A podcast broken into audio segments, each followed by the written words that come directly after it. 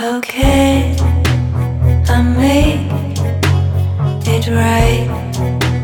Herzlich willkommen bei Invisible Loss, dein Podcast zum Thema Sternkinder und unerfüllter Kinderwunsch.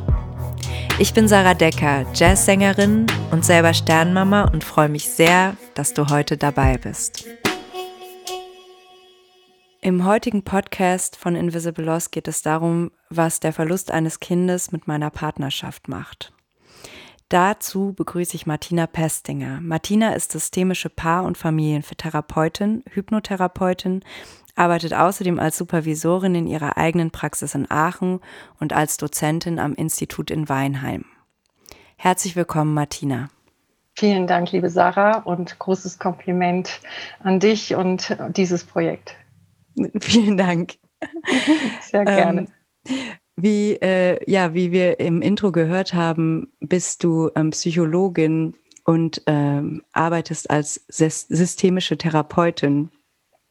Ja. Wie kannst du vielleicht kurz ein bisschen erläutern ähm, für die HörerInnen, die das noch nicht wissen, ähm, systemische Paartherapie? Es geht ja heute um Paare. Mhm. Wie, was für einen Einfluss hat der unerfüllte äh, Kinderwunsch auf ähm, Paare und wie funktioniert denn systemische Paartherapie? Was ist das? Was machst du da? Ähm, ja, also ich versuche mal eine kurze und pragmatische Idee von systemischer Paartherapie zu, zu, zu geben. Vielleicht auch mehr eine, wie ich es verstehe, ähm, als Paartherapeutin. Ähm, ich gehe davon aus, dass wir, und das ist so auch, was Systemikerinnen highlighten, in uns erleben in der Beziehung zur Welt. Also das Ich, wir als Personen, als Individuen stehen in Beziehung zur Welt und wir nehmen die Welt auf eine sehr besondere Art und Weise wahr. Wir nehmen sie, wenn man so sagen will, auch sehr individuell wahr. Also es ist manchmal ganz interessant zu beobachten, obwohl wir in Anführungszeichen das Gleiche erleben, könnte es sein, dass wir sehr unterschiedliches erleben. Und das mhm. ist so ein Fokus, mit dem wir Systemiker gucken, ja, auf Beziehungen, ähm, wenn wir mit Menschen arbeiten. Wenn ich mit Menschen arbeite, die zu mir in die Praxis kommen, ist das eine sehr, sehr zentrale Frage, ja. Also sie berichten mir von Erlebnissen, Erfahrungen, Ereignissen auch. Und dann ist so die allererste Frage jene, dieses, ähm, also jene danach, die fragt, wie, wie haben Sie das erlebt? Ja, und, und äh, was, was davon war für Sie auf welche Art und Weise bedeutsam?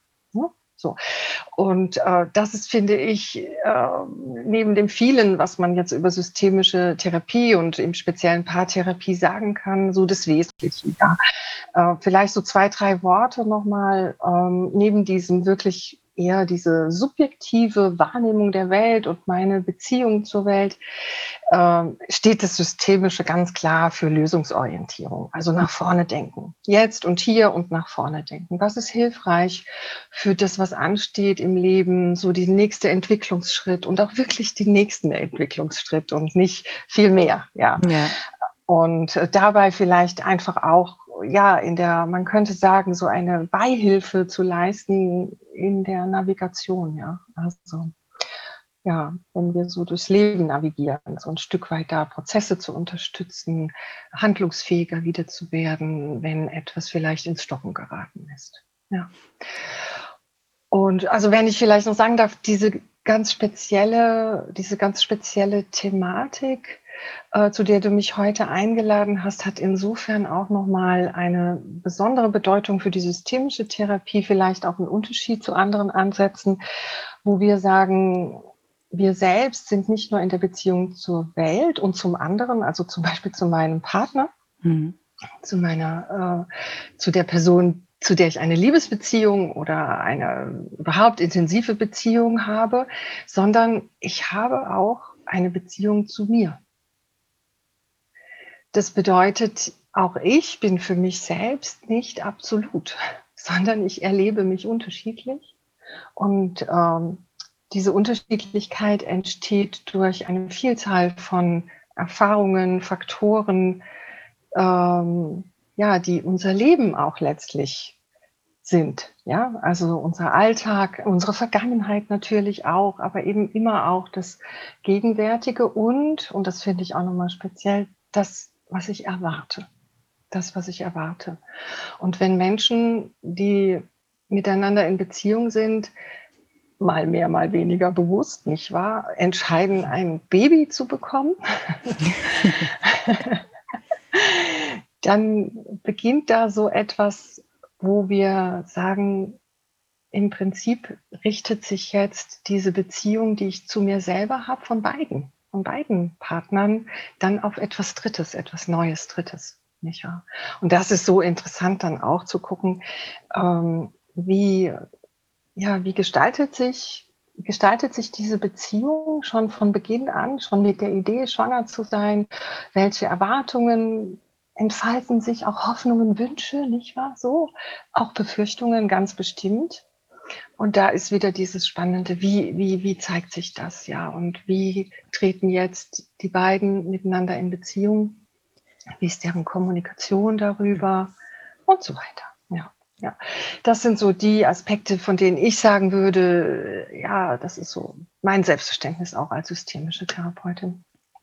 Ja, ich finde das super spannend, was du sagst, weil einerseits, ähm, also was ich daraus höre, ist in der ähm, systemischen ähm, Paartherapie wird vor allen Dingen auch der individuelle, also die subjektive Sicht quasi von äh, dem jeweiligen Partner gesehen, weil eben unsere Empfindung oder da, wie, wie wir mit ja unter unerfülltem Kinderwunsch leiden oder was wir dabei empfinden, ist ja nicht dasselbe wie das, was der Partner empfindet. Mhm. Und andererseits auch so ein bisschen so einen ressourcenorientierten Ansatz vielleicht zu gucken, wie, wie man damit selber, also wie jeder für sich damit umgehen kann oder auch eine Bewusstwerdung davon, wie sehe ich mich selber da oder was, was glaube ich eigentlich von mir in mhm. diesem Moment, ne?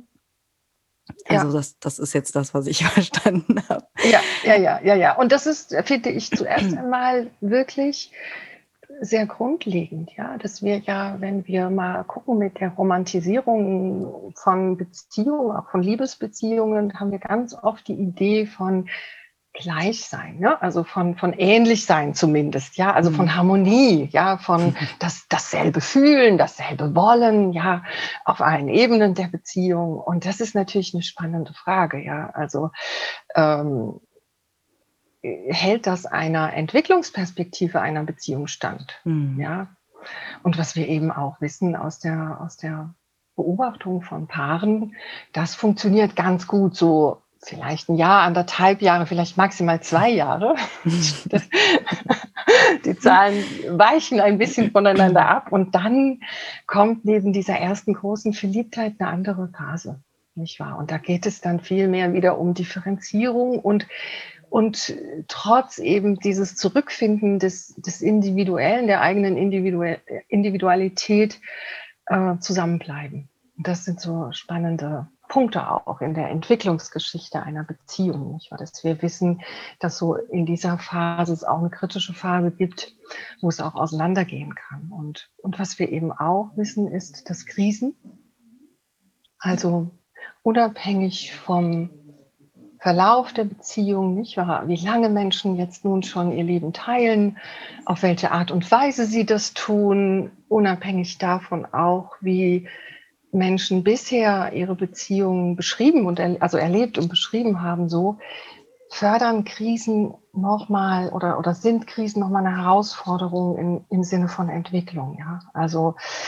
ich sage mal so ganz pragmatisch oder ganz, ganz, ganz allgemein, das sind so Phasen, das sind Momente, in denen Menschen erleben, dass sie unterschiedlich sein können. Ja? Mhm. Der der eine vielleicht mehr Bedürfnis nach Rückzug und still werden und für sich sein und ja, so äh, als eine Möglichkeit und der oder die andere vielleicht mehr im Sinne von, ja, zupackend, vorwärts gehen, was tun, drüber sprechen wollen und, und, und, ja. Also ja. dafür, dafür steigt in Krisen auch nochmal die Wahrscheinlichkeit. Es ist manchmal so, dass ich sage, Krisen können so eine Funktion haben wie eine Lupe. Ja, dass die Dinge, die Paare unterscheiden, größer werden. Ja. Ja, weil es einfach eine äh, Extremsituation ist auch, ne? Da kommen dann da ist man auch vielleicht dann nicht so, ähm, geduldig wie sonst oder so hat so viel, ähm, Ja. ja, Kraft, damit Mhm. umzugehen und, äh, Mhm. da da gibt's natürlich Konflikte, denke ich.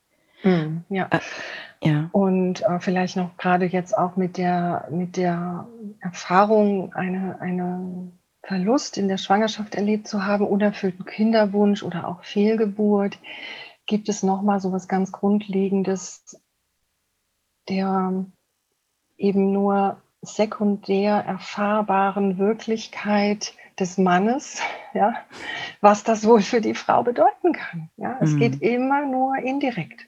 Es geht nicht anders, ja, körperlich zumindest, ne? Und worum ich mich auch in meiner Praxis bemühe, ist, da auch Abstand zu nehmen von Gleichmacherei.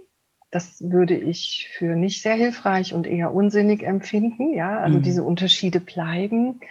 Jedoch, dass auch da trotz dieser Unterschiede eben jeder ein Recht hat auf eigenes Erleben, eigenen Schmerz, eigenen Abschied und dass es weniger in dieser Kommunikation dann landet, wo es dann vielleicht auch heißt: „Na ja, du kannst das gar nicht nachvollziehen“, ja, so, wie das Ja. für dich ist, ne? Ja. Ja. Wo man dem anderen dann irgendwie 'n Vorwurf macht dadurch, obwohl Ja. der da ja eigentlich tatsächlich körperlich das ja nicht erlebt hat. Also, nicht nicht so intensiv oder ja, einfach nicht im gleichen Körper ist so. Mhm. Ja.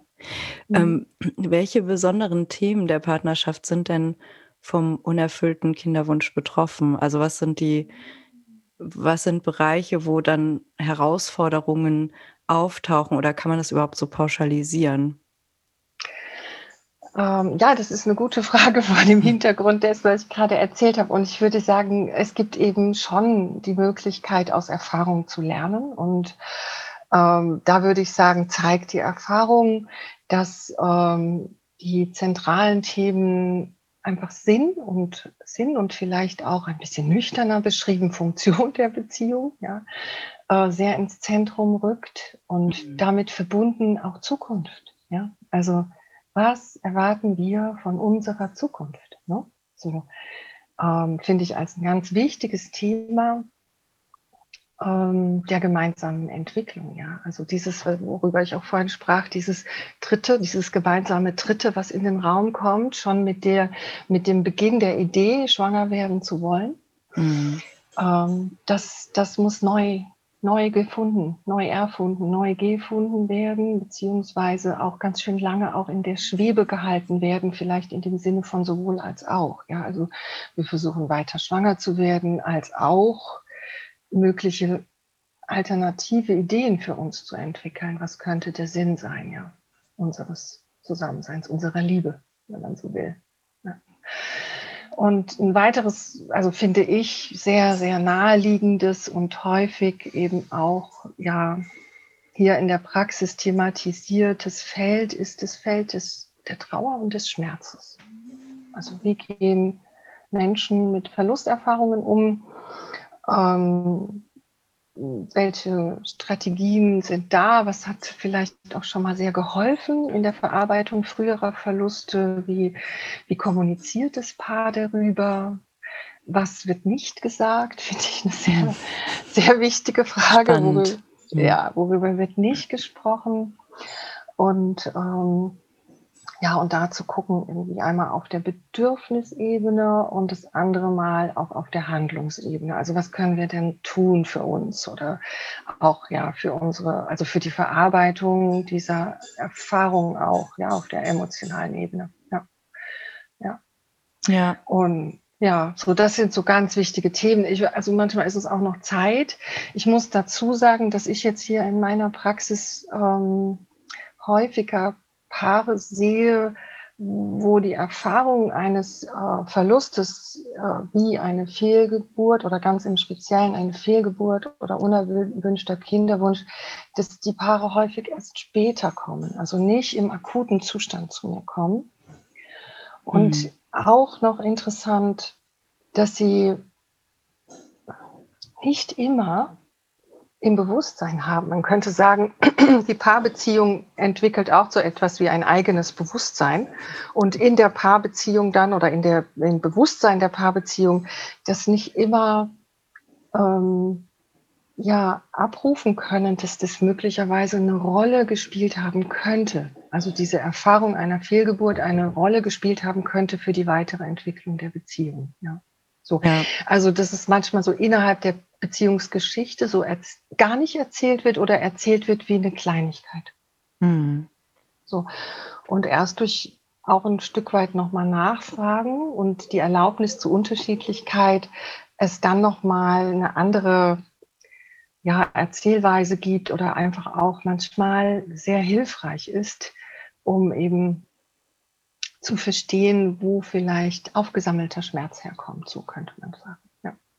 ja.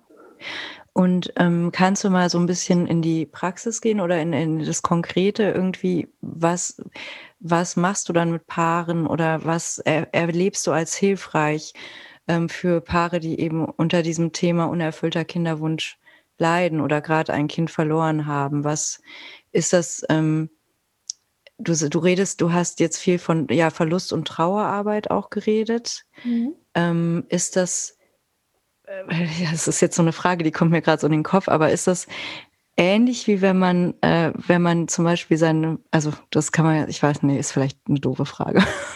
Nein, frag doch einfach, frag doch. Es gibt doch keine doofen Fragen. Und ja. wenn, ich, wenn ich dazu nichts sagen kann, dann sage ich dazu was anderes.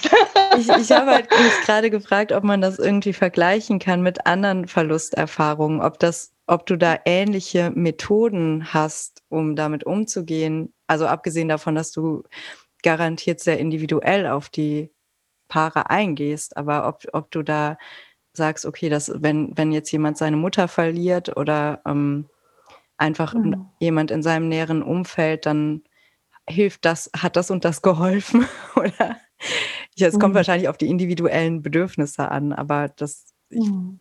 finde das irgendwie interessant. Ja. Mhm. ja. Also ich kann ja mal so im Sinne einer Setzung an dem Punkt ansetzen, wo wir sagen, wenn dieses Thema im Raum ist, ja, das Paar mhm. hat eine, eine, ähm, eine Fehlgeburt erlebt.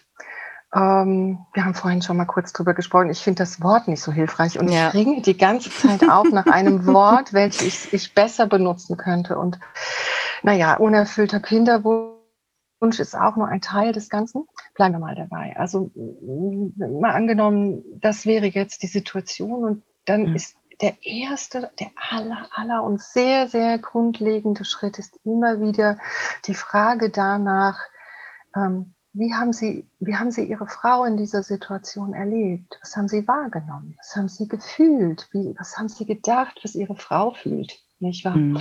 Und natürlich auch umgekehrt, ja, so diese Idee von, ähm, ja, wechselseitig aufeinander bezogen sein. Ja, und das sind die absolut erstmal grundlegenden Fragen. Und ich weiß nicht, ob das jetzt auf hier und so in unserem Gespräch nachvollziehbar ist. Das verändert schon ganz viel.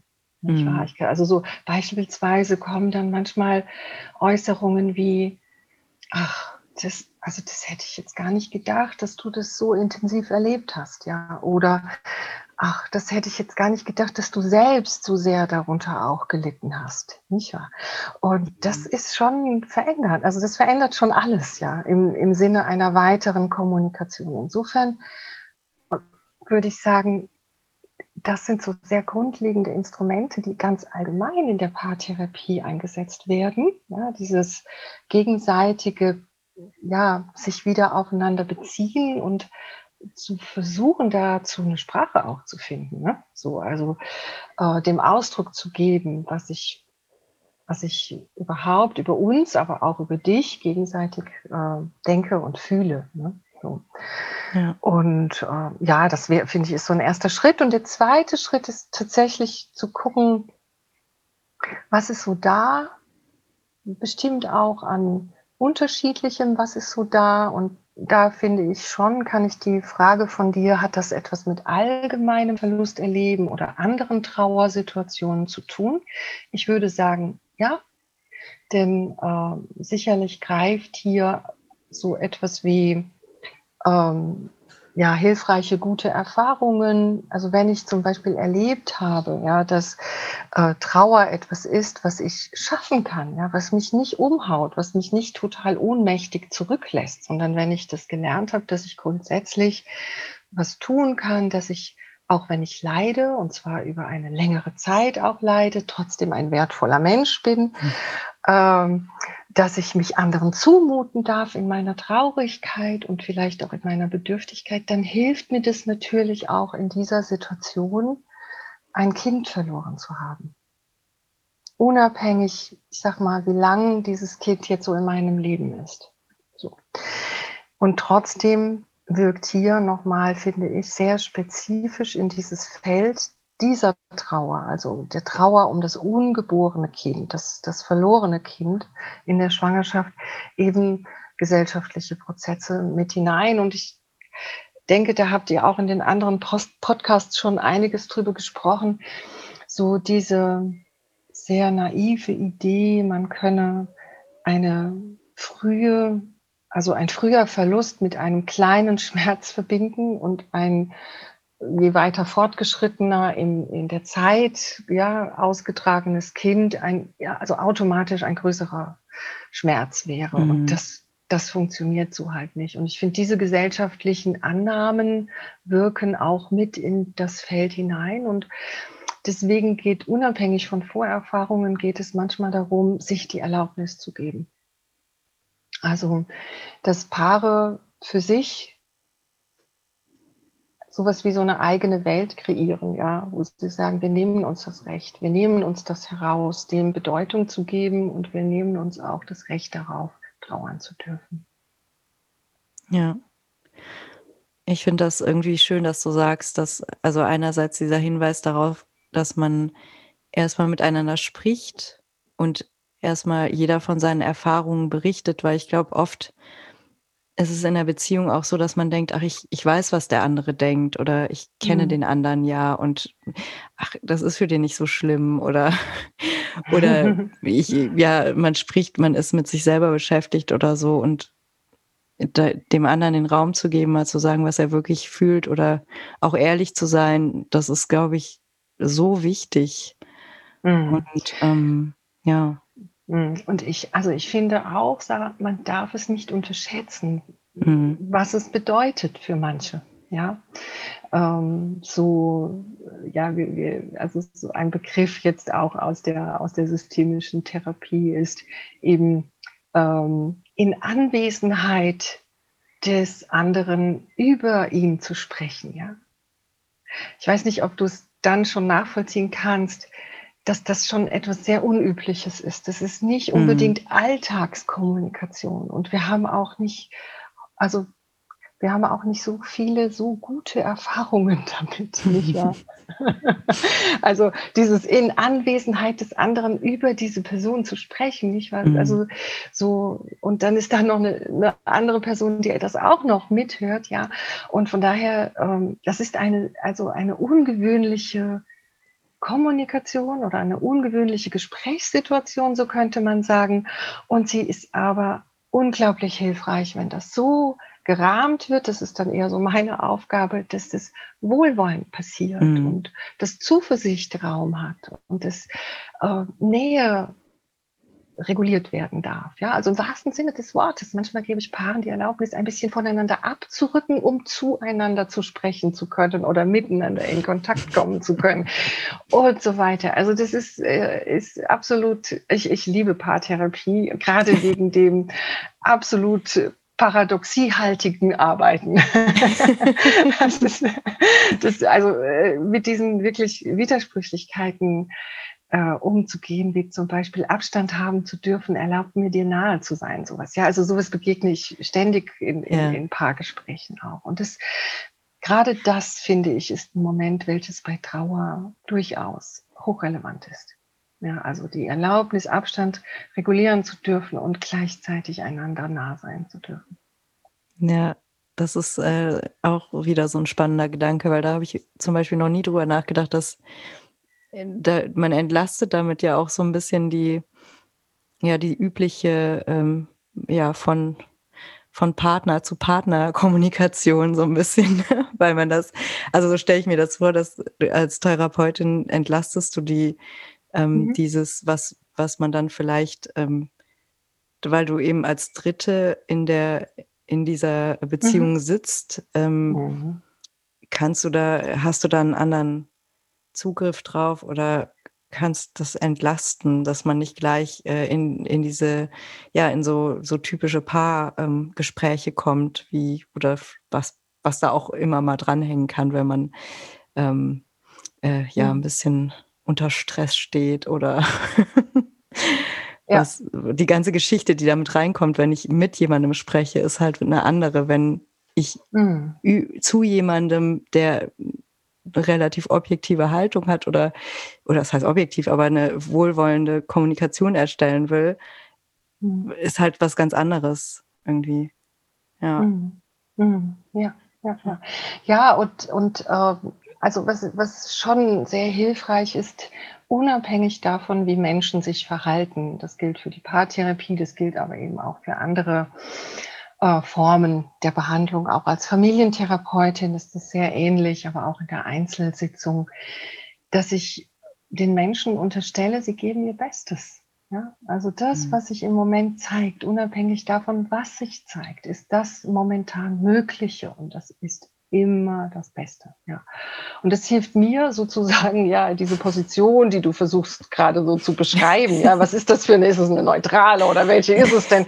Aber das hilft mir ungemein, hm. diese Position auch wirklich auszuloten. Und es ist auch ein Ausloten. Es ist keine starre Position. Es hm. ist eine, die mal sicher mehr auf der einen Seite und mal auf der ja, anderen klar. ist. Ja, hm. also auch wirklich gefühlt. Vielleicht bin ich mal mehr bei der Frau, mal mehr bei dem Mann.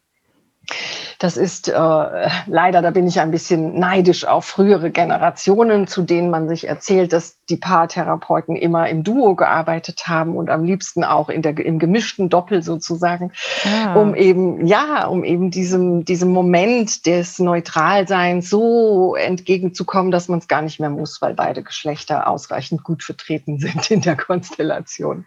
Ja. genau. genau. Und so, aber ich arbeite eben sehr viel alleine, auch aus unterschiedlichen Gründen, organisatorische und, und, und. Und da muss ich mich halt ein bisschen darum bemühen, mal auf der einen, mal auf der anderen Seite zu sein. Und ähm, ja, aber das finde ich eben auch gerade spannend. Ja. Ähm, du hast vorhin über gesellschaftliche Einflüsse auf das Erleben von Verlust und Trauer gesprochen. Kannst du da vielleicht noch mal ähm, drauf ein bisschen mehr im Detail drauf eingehen? Also wie wird das gesellschaftlich betrachtet? Du sagtest, wenn wenn das eine frühe ähm, ja eine frühe Fehlgeburt ist, ähm, mhm. herrscht ein bisschen so diese Idee oder es herrscht diese Idee vor, wenn es halt früh war, dann war es ja noch nicht so schlimm und je weiter fortgeschritten das ist, der, desto größer der Verlust, was mhm. wie glaube ich jeder Mensch und das muss noch nicht mal jemand sein, der eine Fehlgeburt hatte oder ein, ein, ähm, den Verlust eines Kindes hinter sich hat. Äh, wir wissen doch alle, dass Verlust nicht äh, zeitlich bemessen werden kann. Also, mhm. aber es mhm. wird einem trotzdem suggeriert, dass das mhm. so ist. Also, mhm. dass die, dass je länger ich, ja, je länger meine Beziehung war, desto größer sind meine Verlustgefühle. Oder ich meine, ja, also es hat ja auch einen Aspekt, das Zeitliche natürlich, aber ja, das finde ich irgendwie mhm. interessant. Wie, was glaubst du, wie ist der gesellschaftliche Blick da oder was ist da Konsens oder was fällt dir auf mhm. oder mit welchen Vorstellungen kommen die Leute zu dir? Mhm, ja, ja, ja. Ich würde es gerne, es ist, es ist, ist diese gesellschaftliche Perspektive und gleichzeitig, Sarah, würde ich es gerne ein bisschen kleiner machen. Ja? Okay. Und da wird es hochrelevant, ja, ähm, dass man jetzt schaut, ja, also diese, diese beiden, ja, diese beiden Menschen, es sind ja nicht immer nur Frau und Mann, nicht wahr? Es kann ja auch äh, ja. quasi in, in jeden anderen Konstellationen sich ereignen, will ich einfach an der Stelle auch nochmal sagen. Ja. Und, ähm, und jetzt finde ich, ist die gesellschaftliche Perspektive insofern relevant, als dass wir uns als systemische Paartherapeuten auch sehr dafür interessieren, was in den Herkunftsfamilien dazu erzählt wurde. um hm. es einfach mal ganz, ganz einfach auszudrücken. Also welche Geschichten, welche Ideen kursieren in den jeweiligen sozialen Kontexten rund um dieses Paar? Ja, und da ist die, die, die Herkunftsfamilie eine sehr bedeutsame, ja, man könnte sagen, ein, ein sehr bedeutsames System oder ein sehr bedeutsames Moment. Ja, und wenn man dann guckt, ähm, ja, mit welcher Generation, also ich bin jetzt zum Beispiel 55 äh, Jahre alt und wenn ich gucke, was hat da zum Beispiel die Generation meiner Eltern wie haben die darüber gesprochen? Ja, also, ja, ne? wahrscheinlich, also, wahrscheinlich gar nicht oder mm. wenig. Mm, mm, mm, genau, ja. ja, Und das finde ich ist ein, ist ein wichtiger ähm, Einfluss, ja, dass wir, wann immer wir ähm, über ein Thema sprechen und jetzt in dem Fall, wann immer wir auch über von einem also von einem Erleben, ich, ich habe ein Kind verloren, ja, also ich war, ich war schwanger und, ich, und, und jetzt habe ich ein Kind verloren und es geht auch nicht weiter und das Ganze ist auf sehr unterschiedlichen Ebenen, auf der körperlichen Ebene, auf der emotionalen Ebene und auch auf der Ebene des Denkens, auf der kognitiven Ebene sehr schmerzhaft, ja. Hm. Und was passiert mir jetzt, wenn ich mich dann zum Beispiel an meine Mama wende und das sage, ja, was, was passiert denn dann? Ja, also was wird dann eröffnet? Ja. Und äh, was wir da wieder sehen, auch als Systemiker, eben ähm, große Unterschiede, wenig Selbstverständlichkeiten und manchmal je nachdem, wie eben die Herkunftsfamilie da äh, letztlich, und es ist bei weitem nicht nur die Mutter, sondern auch der Vater und, und, und, und deren mhm. Vorfahren, ja, äh, was haben die, was haben die ja vielleicht selber mitgegeben bekommen? Ja, vielleicht so auch im Sinne eines Vermächtnisses. So kommst du gut durch die Welt. Ja. ja wenn du so machst, kommst du gut durch die Welt. ja, und da ist halt schon diese, diese, ich glaube, nicht zuletzt auch noch sehr stark beeinflusst von der Nachkriegsgeneration und deren Nachkommen immer noch dieses Verleugnen von Verlust als ein sehr mächtiges, als eine sehr mächtige Idee. Ja. Mhm. Und, und ich sag, und ich sag dazu, okay, es gibt, es gibt Situationen, wo das enorm hilfreich sein kann, zu verleugnen. Ja, einfach so zu tun, wie wenn nichts wäre. Weitermachen. Ja, funktionieren. Also mhm. es gibt tatsächlich Momente, wo das wirklich hilfreich ist oder wo mhm. Menschen auch sehr darunter leiden, wenn, wenn ihnen genau das nicht gelingt. Mhm. Jedoch, jedoch würde ich sagen, wenn das das Einzige ist, ja, äh, dann könnte es schnell sehr, sehr schwierig werden. Ja. Und äh, da muss man sagen, leben wir jetzt schon viel eher in einer, in einer Generation, in einer Zeit und auch in einem Zeitgeist, wo eben äh, Unterschiedlichkeit, Diversität immer mehr eine Rolle spielt. Ich würde nur sagen, im Ver Verhältnis zu der Zeit, die war, ist das wie so ein Streichhölzchen. Ja? Es ist noch nicht ganz durchgesickert in alle mhm. gesellschaftlichen Schichten und Ebenen. Ja? So, also in alle gesellschaftlichen Schichten und Ebenen unseres Seins, so würde ich sagen. Meine Idee dazu ist, es ist da, diese Idee von ähm, es gibt ja zum Beispiel Diversität darin, dass Frauen auch für sich entscheiden, ganz bewusst keine Kinder haben zu wollen. Ja, wenn ja. sie sagen, ich äh, reihe mich nicht ein, ich möchte mich nicht einreihen in diese Idee, dass ich eben als Frau nur vollständig bin, wenn ich eben auch äh, mich fortpflanze. Mhm. Okay? Ja. So. so, das ist das eine, das ist das Gegenwärtige und Zukünftige. Die spannende Frage ist, wie gut können wir, und das wird mitgesellschaftlich dominiert, wie gut können wir darauf schon drauf zurückgreifen, wenn wir selber am Boden sind?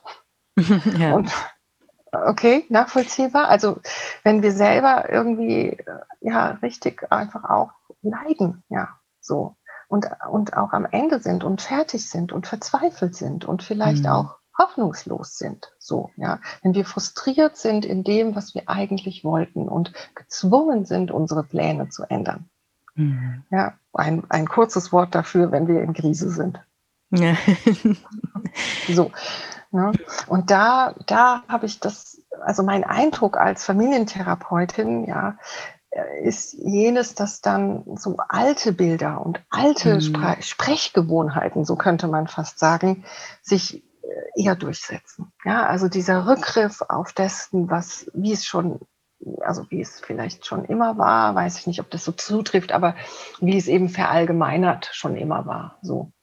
Der wird dann einfach wahrscheinlicher und das Neue, das muss noch mehr geübt und, und muss sich noch mehr, ähm, ja, muss sich noch mehr verbreiten, damit es dann auch abrufbar ist. Ja, in und der auch, Krise.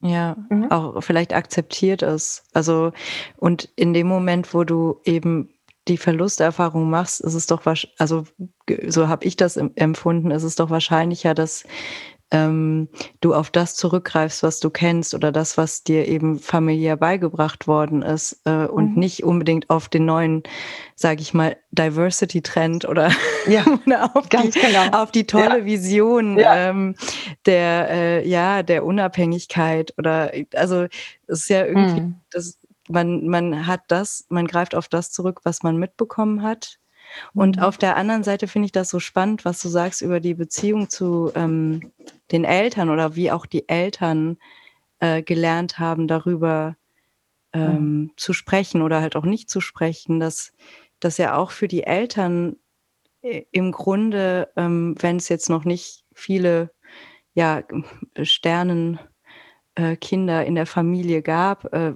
sind mhm. die ja auch ungeübt darin, damit umzugehen. Also die wissen ja in den meisten Fällen haben ja auch die Verlusterfahrung und, mhm. und haben ja, es ist ja anders damit umzugehen als mit, also mit einem ähm, Kind, das halt keine Kinder bekommen kann, als mhm. mit einem mit einem Enkel, mit einem lebenden Enkel oder so, ne? Oder einer lebenden mhm. Enkelin. Das heißt, es ist auch in der Hinsicht so äh, ein total spannendes Feld oder auch ähm, ja, mhm. Auch mhm, jetzt war so auch ganz, ganz pragmatisch. Ne? Ganz, ja. ganz pragmatisch ist zum Beispiel dieses Thema, die Frage des Sichtbarmachens. Hm? Mhm. Also das, das, wenn ich das erlebt habe als Betroffene, die Frage, wer darf das sehen? Und, wo, und womit oder wodurch? Also wie wird es sichtbar? Ja, bleibt es was sehr Privates, sehr Intimes? Bleibt es bei mir vielleicht sogar? Oder bleibt es bei mir und meinem Partner, meiner Partnerin? Mhm. Oder geht es darüber hinaus? Ja.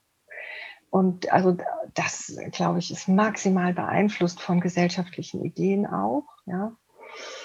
Ähm, wo man auch sagen muss, auch in der Medizin, da gibt es einen Wandel. Da gibt es auf jeden Fall einen Wandel, das kann man schon sagen. Und gleichzeitig ist das aber einfach auch noch nicht so, so alt, dieser Wandel, ja, äh, dass es einen würdevollen Umgang gibt mit eben zum Beispiel totgeborenen Kindern mhm. oder eben auch, ähm, ja, vielleicht notwendigen auch Abbrüchen in der Mitte einer Schwangerschaft ja, dass dann ein, ein, ein würdevoller Raum kreiert wird im Krankenhaus, ja, äh, in, also zusammen mit, mit Ärzten, Ärztinnen und Pfleger und Pflegerinnen. Ähm, das gibt es mittlerweile. Ich bin mir nicht so ganz sicher, ob es wirklich schon flächendeckend da ist und ob es wirklich schon sehr selbstverständlich ist. Ne? Mhm. So. Genau, und äh, also so diese Frage, welchen Raum bekommt das, welches, äh, welches ist der angemessene Platz für einen Verlust ja, in der Schwangerschaft, für den Verlust eines Kindes in der Schwangerschaft und auch in der frühen Schwangerschaft. Ich will es nochmal ganz, ganz explizit sagen, nicht wahr? Was ist jetzt der angemessene Platz? Und das finde ich, nachdem Paare jetzt auch nochmal so bei mir in der Praxis, die, die, wenn wir angefangen haben, so darüber zu sprechen auch und äh, ja, wir nennen das so Perspektivenübernahme oder Perspektiven äh, auszutauschen, ja, ähm, dann kommt dieser zweite ganz, ganz wichtige Schritt, dieser Erfahrung einen angemessenen Platz im Leben zu geben. Also, na, und da gehe ich als Systemikerin so dran, dass ich sage, da gibt es kein richtig und kein falsch. Entscheidend wird der Prozess sein, wie dieses Paar etwas Gemeinsames dazu entwickeln wird. Auf der Basis dessen, was sie da so auch mitbringen an Ideen. Ne? So äh, wie, ja, sollte man, sollte das möglichst niemand sehen oder wird es, wird es etwas geben, was auch andere sehen können, zum Beispiel in der eigenen Wohnung oder gibt es im Außen, das ist auch nicht seltene Lösung, dass es im Außen einen Platz gibt für das Sternenkind, ja, mhm. so äh, und und dass man so einen, dass man als Paar einen gemeinsamen Ort findet, äh, zu dem man auch immer wieder zurückkehren kann und dann eben auch verbunden, sich noch mehr verbunden fühlt mit diesem Kind, ja, so, mit dieser Idee vom Kind. Ja. Ja, es gibt ja äh, mittlerweile auch, also ich glaube, da ist auch schon viel tatsächlich oder passiert schon viel. Ähm, es gibt ja diese ähm, Sternenkinderfriedhöfe sogar und mhm. äh, dass man halt da genau. symbolisch eben auch also symbolisch was hinstellt oder hinlegt oder mhm, da gibt es genau. ja verschiedene Ideen, wie man damit umgehen kann, um das tatsächlich auch sichtbar zu machen. Ja. Mhm. Mhm. Ja, ja, ja, ja, ja. Ich habe einmal mit einem Paar gearbeitet, da war so die Empfehlung der Herkunftsfamilie des Mannes, tu dir das doch nicht an. Ja, also so mit der Idee von lass es los und dann ist es weg. Ja, mhm. und dann, und dann musst du dich nicht immer und immer wieder, müsst ihr euch nicht immer und immer wieder damit beschäftigen. Dann ist auch der Weg frei für das Neue. Mhm. Ja, und das ist zum Beispiel so eine noch sehr tradierte Idee von Trauer. Ja, mhm. Dass es notwendig sei, loszulassen, sich abzukehren, sich abzuwenden, nicht wieder darauf zurückkommen zu müssen, als ein Zeichen, als ein Beweis dafür, dass es jetzt gut ist. Ja. Genau das Gegenteil ist der Fall, meiner Meinung nach. Ja. ja. Also deswegen auch diese Frage äh, nach diesem angemessenen und guten Platz im weiteren Leben. Hm? Verstehen. Wir haben eben ähm, über Sprache geredet und äh, ja, über das, was sich jetzt entwickelt, teilweise ähm, über mehr Sichtbarkeit und ähm, aber vielleicht können wir noch einmal kurz über das Wort Fehlgeburt reden, tatsächlich, weil wir haben das am Anfang gemacht. Mhm. aber ähm, so als Abschluss vielleicht der, des Gesprächs fände ich das ganz schön, noch mal kurz darüber zu sprechen, dass es so ja, du hattest geschrieben, äh, ich habe da, dass du damit deine, ähm, ja, nicht Probleme hast, aber dass du das Wort an sich ähm, schwierig findest. Tatsächlich finde ich, habe ich da gar nichts gegen, wenn wir da äh, off-topic ähm, vielleicht noch mal kurz drüber reden, ähm, weil natürlich mhm. das Wort ist scheiße. also ja, ich war, ich war mir nicht ganz sicher, ob du es genauso siehst, aber ich finde es halt auch irgendwie irreführend, ja, weil mm. es mhm. eben so offen lässt, was jetzt irgendwie fehl ist an mm. der, mhm. an dem, an der Geburt. Und, und ich fand auch nochmal, also im Endeffekt so die Spiegelung, die sich darin abbildet und nicht abbildet. Denn es gibt ja dieses gesellschaftliche Phänomen, das einerseits irgendwie zu ignorieren oder zu verleugnen, dass das mhm. ein relevantes Ereignis sei, wenn man ein, eine Schwangerschaft äh, erlebt und früh das Kind abgeht, so. Also ja. man das früh verliert, das wird es irgendwie verleugnet und ignoriert und gleichzeitig wird der Begriff aber mit Geburt verbunden, ja. Und das finde ich ist so, ist ja was Großes und was, was, ja, womit man sofort assoziiert, dass, äh, dass etwas geboren wird, ja, so. Und das finde ich dann so widersprüchlich auch. Und deswegen, mir geht es gar nicht um richtig und falsch, sondern ich habe wirklich darüber nachgedacht, wie hilfreich ist das? Ja. Also ist, wie hilfreich ist es? Und ich dachte, wenn ich jetzt da eine Spannung erlebe, wenn ich Stress erlebe im Zusammenhang mit einem Verlustereignis, Ne? So mhm. auch, dass ich irgendwie schwanger war und ich erfahre, dass das irgendwie nicht weitergeht, ja. Wenn ich dann damit eine große Spannung habe, dann ist der Begriff sicherlich nicht unterstützend. Also das, ja. das war das, was mir so, was mir so irgendwie dazu einfiel, irgendwie, weil es, weil es die Spannung und das Dilemma vielleicht eher noch erhöht, gell? Mhm. Ah ja, das ist interessant, dass ja. du das so siehst, so ein bisschen dialektisch quasi, dass diese zwei Wörter stehen ja eigentlich also eine Geburt ist ja nur im, im besten Fall ein schönes Ereignis und dass etwas fehlt, ja. ist halt traurig. Und ähm, ich habe nur immer, ich habe halt im, ich habe immer im Zusammenhang gedacht mit Fehler. Also man hat halt, ja. man hat ja eine Geburt faktisch auch, also der mhm. Muttermund öffnet sich ja, das ist ja nicht wie eine mhm. Periode, aber mhm. ähm, aber mhm. dass es halt falsch ist und ein Fehler ist, der irgendwie weggemacht werden muss mhm. oder, oder eben verleugnet wird oder mhm. ähm, nicht so, dass der einfach nicht so funktioniert hat. Und ich habe auch schon oft überlegt, wie, also gerade auch in diesem Zusammenhang mit Social Media, wie man das, äh, wie man das besser machen kann oder besser, ähm, mhm. was ein besseres Wort wäre, weil, es gibt halt diese Hashtags, ne, die ich auch nutze, also Fehlgeburt und Fehlgeburt darf kein Tabusthema sein und so, um halt die Menschen anzusprechen, die in dieser Situation sind. Aber das Wort an sich ist halt Mhm. mehr als ja. fragwürdig und, und auch mhm. nicht hilfreich einfach. Mhm. Ja. Mhm. ja. also ich, äh, Sarah, ich denke, man kann das Wort benutzen und trotzdem eine Diskussion oder mhm. einen Diskurs, das wäre mir sogar noch lieber im Sinne eines Austausches dazu anregen, ja, dass man, ja. dass alle, die den Begriff verwenden, einmal benutzen, nicht wahr? Und äh, jetzt gerade so nochmal auch in dieser meiner Identität als Hypnotherapeutin, als Systemikerin auch und sowieso, aber nochmal viel mehr als Hypnotherapeutin ist es so, dass wir sehr davon ausgehen, dass Worte Wirkung haben. Mhm. Also es ist mehr als, es wird mehr gesagt, als gesagt wird. Mhm. Ja. Und das, das merkst du ja auch, weil du, du sprichst sehr direkt von deinen ähm, Verknüpfungen und Verbindungen zu diesem Wort, ja? Also mhm. wie du Fehl jetzt quasi assoziierst, nämlich mit Fehler. Und das ist sicherlich nicht selten so. Das, ja. Also da, das ist sicherlich auch naheliegend, ja, da irgendwie an Fehler und falsch und etwas war falsch oder etwas war ein Fehler oder so zu denken.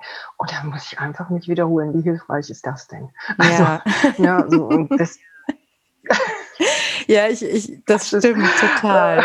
Ja, das macht auch so ein, ich meine, das ist ja. in ganz vielen Bereichen ja so, ob das jetzt in der Rassismusdebatte ist oder in, in, in der Politik, ähm, dass einfach das, die Worte und das Rhetorische, was passiert, das geht ja nicht an uns vorbei, das setzt sich ja fest. Also das sieht man ja auch an, an der ganzen Trump-Geschichte oder so, dass an populistischer Rhetorik mhm. und so weiter, es ist so auf mhm. so einer Ebene verändert das also im Positiven mhm. wie im mhm. Negativen. Und deswegen ist es so wichtig, auch differenziert damit umzugehen, glaube ich. Ja.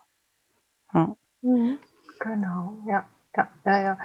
Also insofern denke ich mal, ne, und da sind wir schon sehr im systemischen Arbeiten, was uns immer und auch wirklich immer interessiert ist, wie erleben und beschreiben Menschen, die von dieser Erfahrung betroffen sind.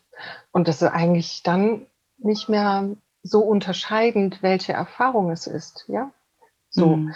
äh, dieses wirklich, ja, dieses wirklich engagierte Interesse daran, wie erlebt ein Mensch, ja, wie, wie erlebt er die Welt, so, ne, und wie erlebt er sich in Beziehungen zur Welt. So. Und dann fangen wir an, Sprache zu entwickeln oder aber auch Handlungen. Ne? So, aber mhm. vor allen Dingen im therapeutischen Raum dann auch mal gerne Sprache. Ne? Ja. ja. ja. da haben wir jetzt ja schon äh, voll in, in die Vollen gegriffen, sage ich mal so. ähm, ah. noch eine letzte Frage zum Abschluss. Wenn man mhm. äh, sich gerne mal mit dir ähm, professionell treffen will, wo findet man dich denn im Internet? Mm, also, ich habe eine Internetseite. Äh, also im Prinzip kurz machen könnte ich es, wenn man einfach meinen Namen äh, sucht. Martina Pestinger könnte man mhm. einfach suchen, dann kommt schon einiges auch. Ähm, ich habe eine Internetseite, praxis.pestinger.net mhm. und da findet man meine Kontaktdaten. Und ansonsten bin ich noch äh, Lehrtherapeutin und äh, Supervisorin an einem Institut für systemische Ausbildung. Und da gibt es dann auch nochmal ähm, ja, sowas wie einen Internetauftritt und da findet man mich auch. Die Adresse wäre www.if-weinheim.de. Das ist sehr schön. Ich hör mal, ich danke dir ganz herzlich für das tolle Gespräch und ähm, ja, für deine Bereitschaft hier in, im Invisible Loss Podcast mitzumachen. Und ich bin ein großer Fan von dem, was du machst und ganz begeistert von dem, wie du arbeitest und freue mich total, dass du dabei warst und glaube, dass auch das wirklich vielen HörerInnen, äh, ja, einfach, äh, dass das spannend ist. Also ich fand es sehr, sehr spannend. ja, vielen Dank, liebe Sarah. Dankeschön für die Einladung. Also das, es war mir auch wirklich ein, ein, ein ja, sowas wie ein Herzensanliegen, es dann auch äh, zu tun, äh, nachdem du mich eingeladen hast, weil ich, weil ich das wirklich, wirklich hilfreich und, und wichtig und gut finde, hier mehr Perspektiven in die Welt auch zu tragen, ja, und ähm, das Thema wirklich auch sichtbarer zu machen mhm. durch solche Projekte, wie du es eben jetzt in, äh, anpackst, ja. Und ich finde, du tust es auf so eine wirklich äh, gute und schöne Art und Weise. Dankeschön. Ja, gut, dann äh, wünsche ich dir noch einen schönen Abend. Dankeschön, das wünsche ich dir auch. Danke. Okay, I made it right. I didn't see it coming. How can I turn the tide? I didn't see it coming.